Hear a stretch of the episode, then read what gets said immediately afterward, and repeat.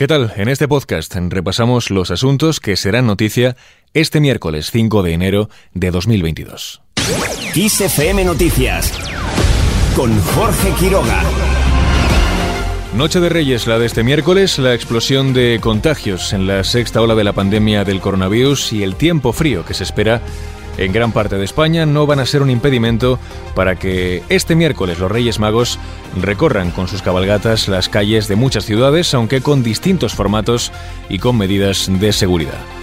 En estas segundas Navidades en pandemia, las mascarillas y la reducción de aforos serán las medidas fundamentales para participar en los desfiles, aunque algunos ayuntamientos exigen otras complementarias como recorridos más largos y prohibición de tirar caramelos para evitar las aglomeraciones.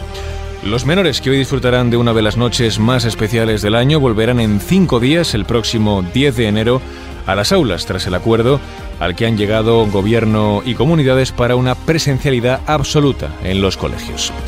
La comunidad educativa se ha mostrado a favor de la decisión, aunque exigen que se haga con todas las garantías de seguridad.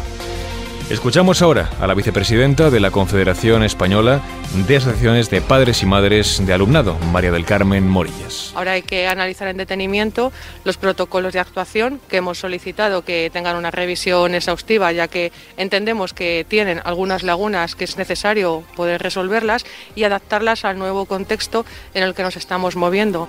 Un llamamiento al que se suma también la Confederación de Asociaciones de Madres y Padres de Alumnos de la Comunidad Valenciana. Su presidente, Rubén Pacheco, considera que recurrir al confinamiento del alumnado sin aplicar otras medidas en el resto de la sociedad no tendría sentido. Que diferentes ámbitos de la sociedad, de la vida económica, del ocio, permanezcan abiertos y se plantee un cierre de las escuelas habría sido absolutamente incoherente.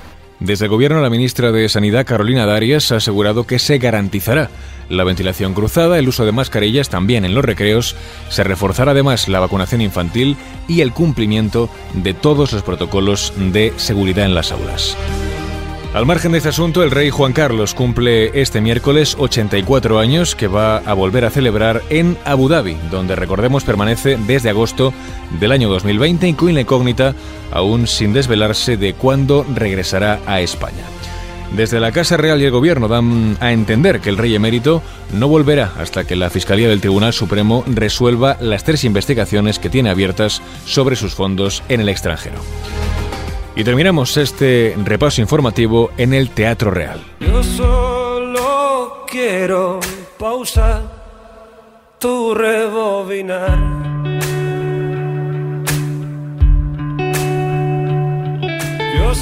La banda de pop rock alternativo Izal, que presenta su recién publicado disco Hogar, es la protagonista de la ya tradicional Víspera Musical de Reyes, en la que el Teatro Real se llena de una música ajena a la ópera. Un encuentro solidario junto a la Banda Sinfónica Municipal de Madrid, dirigida por el maestro Jean Cover en beneficio del Banco de Alimentos de Madrid. Una cita que promete, ya que en apenas unas horas Izal colgó el cartel de no quedan entradas para el tradicional concierto de Reyes de este gran templo de la ópera. Y así, con esto último, despedimos este repaso informativo. La información vuelve, como siempre, puntual cada hora en los boletines de XFM. Feliz Noche de Reyes.